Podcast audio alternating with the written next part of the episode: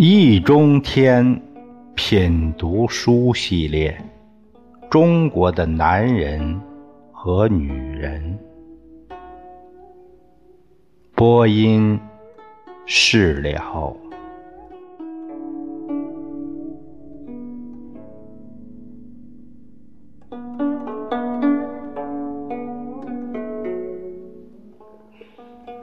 在这部书。中国的男人和女人，他的底有一段这样的话：女人有母性，有女儿性，所以女人爱英雄。英雄孔武、坚强、成熟、可靠。能满足女人的女儿性，英雄爱犯错误，易受伤害，能满足女人的母性。男人喜欢的也正是一半像女人，一半像母亲的女人。女人像女儿，可以让男人觉得自己是成功的英雄。像母亲，则可以使他觉得自己是受伤的英雄。成功也好，受伤也好，好歹都是英雄。我们看第一章，讲男人。第一节是奶油小生。中国有男人也有女人，啊，这是个废话，哪国都一样。中国的男人怎么样？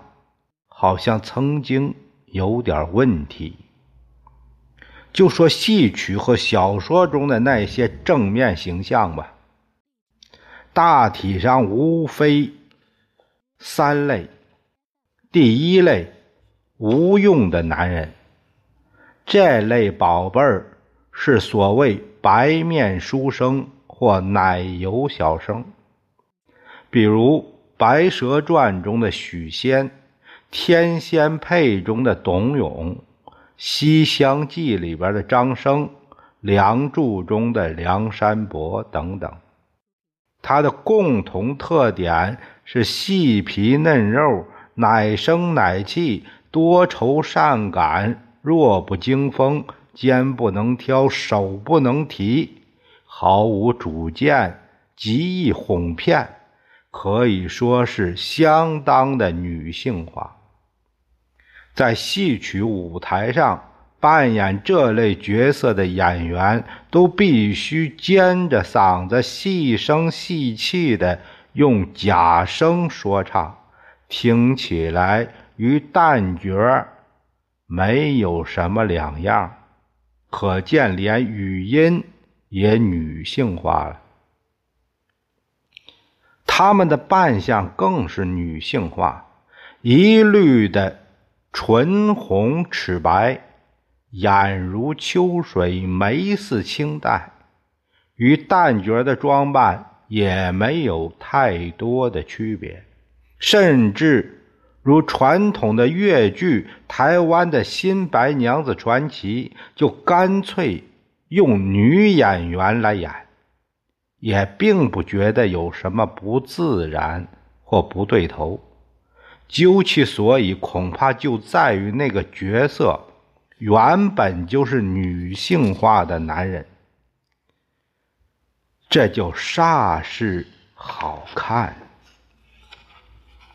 事实上，在中国却有不少观众喜欢这类角色，尤其是中国南方的女人，也包括部分南方的男人。《白蛇传》之类的戏久演不衰，便是证明。这类戏曲节目曾被某些理论家好心界定为爱情的颂歌，但我们实在看不出其中的男主角有什么可爱之处。他们之所以能颠倒众生，无非姣好的面庞和柔弱的性格。不是齿白如玉、面若桃花，便是腰似杨柳、声如雏凤、地地道道的女里女气。这类形象在西方或阿拉伯世界中，只怕就没什么市场。然而中国人却爱看，不但女的看了芳心暗许。便是男人看了，也我见犹怜，但恨不如他。认真说来，这种爱好实在不是什么好事儿。女人喜欢证明他们多少有点不像女人，男人喜欢同样只能证明他们也多少有点不像男人。甚至还有同性恋嫌疑，因为这类身体纤小、皮白肉嫩、没有胡子的男性形象，多多少少有些像娈童。自古就有龙阳之好的男人，其性爱对象多半是这类小白脸儿。不过这些问题我们以后再说，现在无妨先分析一下这类男人或这类角色怎样和为什么不像男人。这类人物的第一个共同特点就是胆小怕事。天仙配中的董永就是他在财主家打工的路上碰见了七仙女儿。首先想到的是，老父亲生前在世曾对他说：“男女交谈是非多。”为了避免是非，他采取了绕道走的办法。大路不走，我走小路。实在绕不过去，他只好硬着头皮上前交涉。大姐，你为何耽误我穷人的功夫？谁知七仙女一句话把他顶得哑口无言。大路朝天，各走各边，难道你走的我站也站不得吗？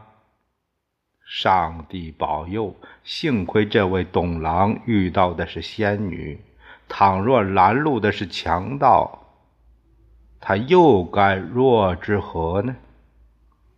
这样胆小怕事的人，当然也就谈不上主动追求爱情和幸福。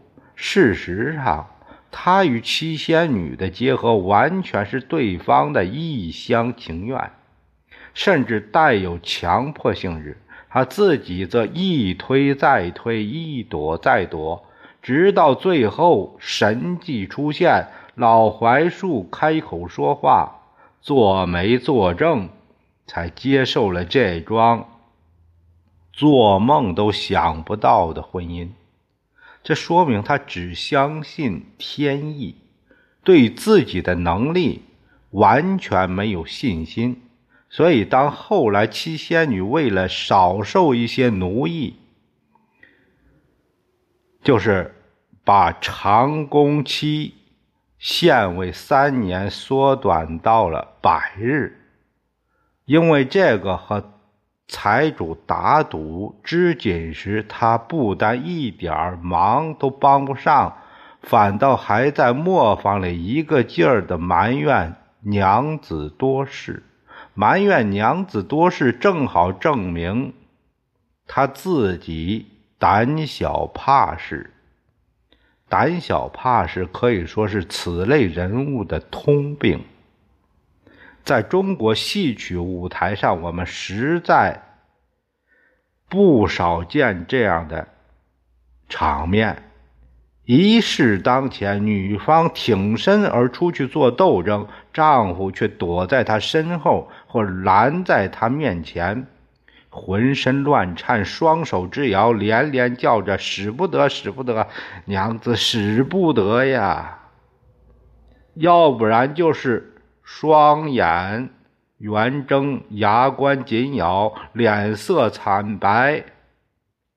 大叫一声，昏死过去，直挺挺的倒在地上。《白蛇传》中的许仙就这样吓死过一回。《白蛇传》中的许仙，害得白娘子只好带着身孕去盗仙草。盗仙草是《白蛇传》中很好看的一折戏。常可作为折子戏单独演出，但可惜人们往往忘了，这台好戏却是以一个男人的胆小和无能为背景的。不过话又说回来，胆小怕事的也不只是这几位，差不多也是咱们的通病，因为咱们中国人从小受的教育就是。吃饭防噎，走路防跌，不要多管闲事，招惹是非。连吃饭走路这样的小事尚且不敢放手去做，更遑论其他呢？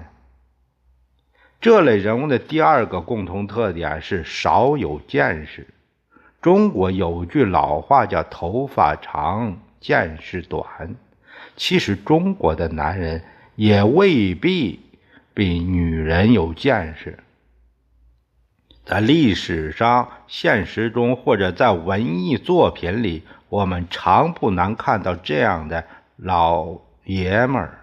他们平日里颐指气使、威风八面，一副安邦治国、出将入相的样子，一旦真格的。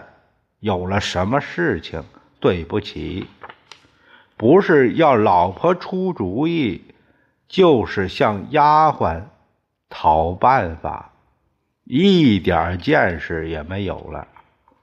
甚至像唐高宗李治这样的皇帝，干脆把朝政也交给老婆武则天去处理处理。万岁爷尚且如此，我们又怎么好去苛求小民？至于现在要说的这类角色，当然也都不会有什么了不起的见识。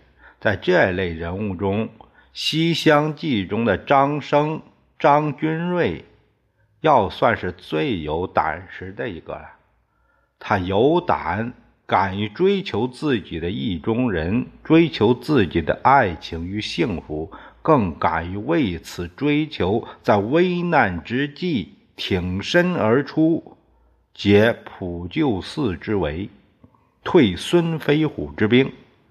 他也有谋，能够想出种种办法来接近英英，而解救崔家厄难。也全靠他的缓兵之计，这就颇有些侠肝义胆，又能运筹帷幄，比起董永、许仙这些人，那能干多了。然而，即便这位风流才子、救难英雄，在红娘面前也只是一个傻角儿他在普救寺。不过无意中见了莺莺一面，便魂灵儿飞在半天。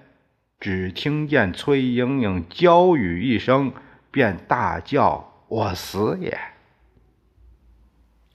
小生便不往京师去应举也罢。及至第二次见了红娘，便忙不迭的自报家门。小生姓张，名拱，字君瑞，本冠西洛人也。年方二十三岁，正月十七日子时诞生，并不曾娶妻。云云，简直是傻的可以。当然也就被红娘抢白了一通，弄得灰头土脸好没有意思。事后，红娘向小姐学说此事时，还评论说：“姐姐，我不知她想什么呢。世上……”还有这等傻角儿如果说张生这时的傻尚且傻的可爱，那么当老夫人悔婚之后，他的一筹莫展，便只能让人着急。他没有半点办法来对付老夫人，只好跪在红娘面前。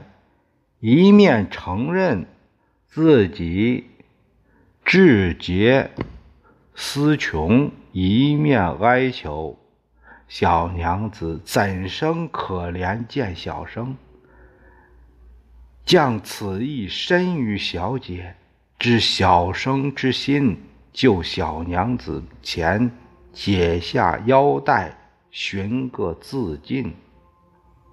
这就。颇没有见识了，难怪红娘要教训他。街上好见柴，烧你个傻角！事实上，使崔张爱情悲剧起死回生的，正是这位有胆有识、敢作敢为的红娘。如果不是红娘一再设计，促成了他们事实上的婚姻，把生米煮成熟饭，又用一套表面上为老夫人面子着想，实际上为催张爱情抗张这个说辞说服了老夫人。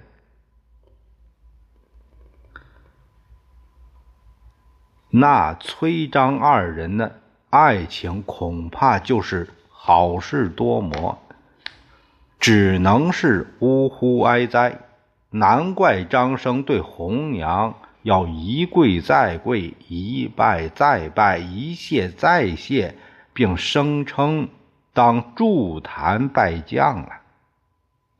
这类人物的第三个共同特点是软弱无力。前面说过，他们都是一些白面书生或奶油小生。细皮嫩肉，奶声奶气，肩不能挑，手不能提，打起架来绝不是任何人的对手。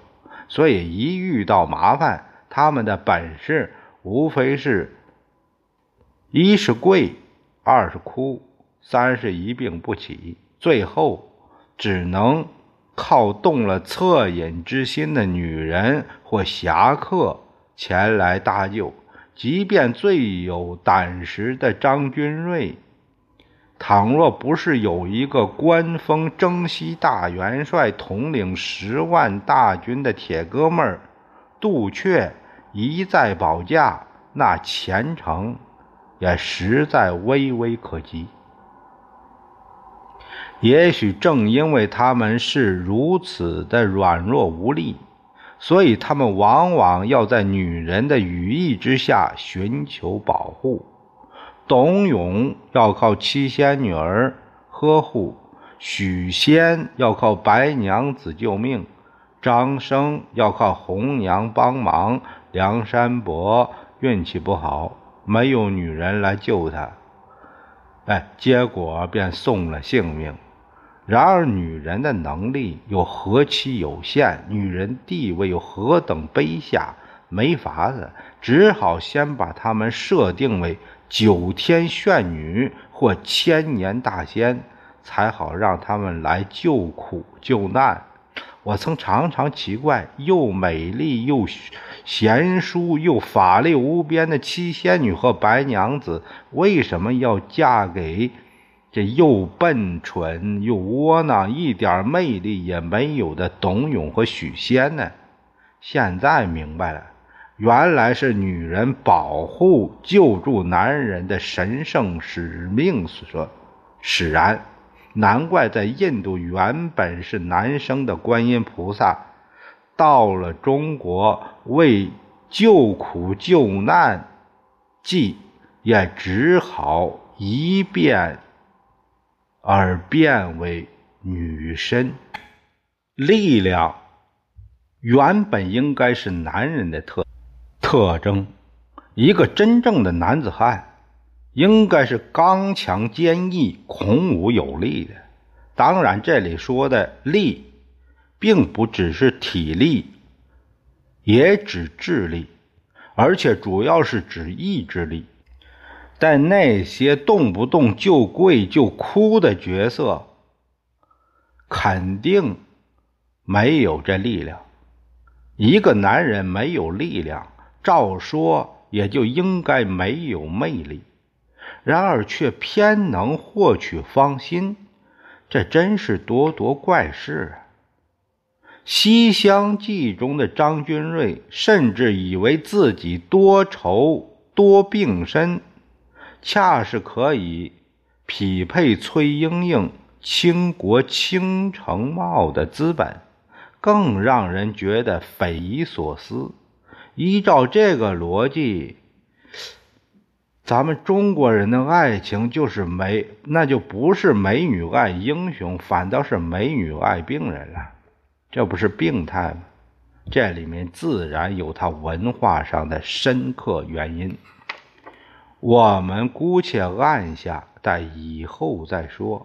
这类人物的第四个特点就是怕负责任或不负责任，这就比胆小怕事。还要糟糕，胆小怕事不过害己，不负责任却会坑人。我们这类故事中的男主角既胆小怕事，当然也怕负责任，或者更准确一点说，正因为怕负责任，这才不敢去惹是生非。所以，董永对七仙女和财主赌不负责任，也还情有可原，因为那原本就是娘子多事。不过，严格说来，一个真正的男子汉是应该连娘子多事的责任也承担起来的，因为夫妻聚为一体，祸福荣辱原本。休戚相关，应该同仇敌忾，共赴家难。何况一个男人之于家庭，又原该多负一些责任呢？所以，看在董永原本胆小怕事的份上，我们可以不谴责他，但他的不像男人却是事实。然而，另一些人的不负责任，就完全。理无可恕，正如我对他们来说，问题已不是不像男人，而是还是不是人了。比如元稹，他那个《会真记》又叫《英雄传》，这个里边的张生就是，这个人是一个不折不扣的伪君子，表面上道貌岸然，其实一肚子坏水。因为表面上道貌岸然，所以熬到二十二岁还未尝近女色。从这点上讲，他的忍性定力倒还算可以。然而一见翠莺莺就神魂颠倒，不能自持。终于千方百计，费尽心思。把莺莺啊弄到手，不过张生的可恶之处尚不在此，而在他对于崔莺莺的以身相许，采取了一种始乱之终弃之的完全不负责任的态度。更可恶的是，他对自己背信弃义、损人利己的行为还颇为得意，称之为忍情。并头头是道地说：“啊，什么大凡天之所命尤物也，不邀其身，必邀于人。”把一应罪责都推到受害者身上，这就不单没有半点男子汉气概，简直就没点人味儿。其实说这个不太像话。所以这个形象到了董解元的《西厢记》这个朱公调和王师傅的《西厢记》杂剧里边便已经判若两人，成了一个虽不免有些脂粉气，但好歹在人格上还算是男人的情种。应该说，在男女关系这个问题上，是最能看出一个男人像不像男人的。他不仅表现为性能力，哎，那个太监没性能力，所以这不算男人。更表现为责任感，性关系是两个人的事儿，应该由两个人共同负责。但由于女人原本力量较弱，而男人在性行为中往往是主动进攻求爱者，所以男人还应该多负责一点责任。如果男的竟将责任都推到女人头上，或在出事之后，要受惩处时，拿女的去做替罪羊、牺牲品，那么哪怕他别的什么功夫再好，也应该说他不算男人。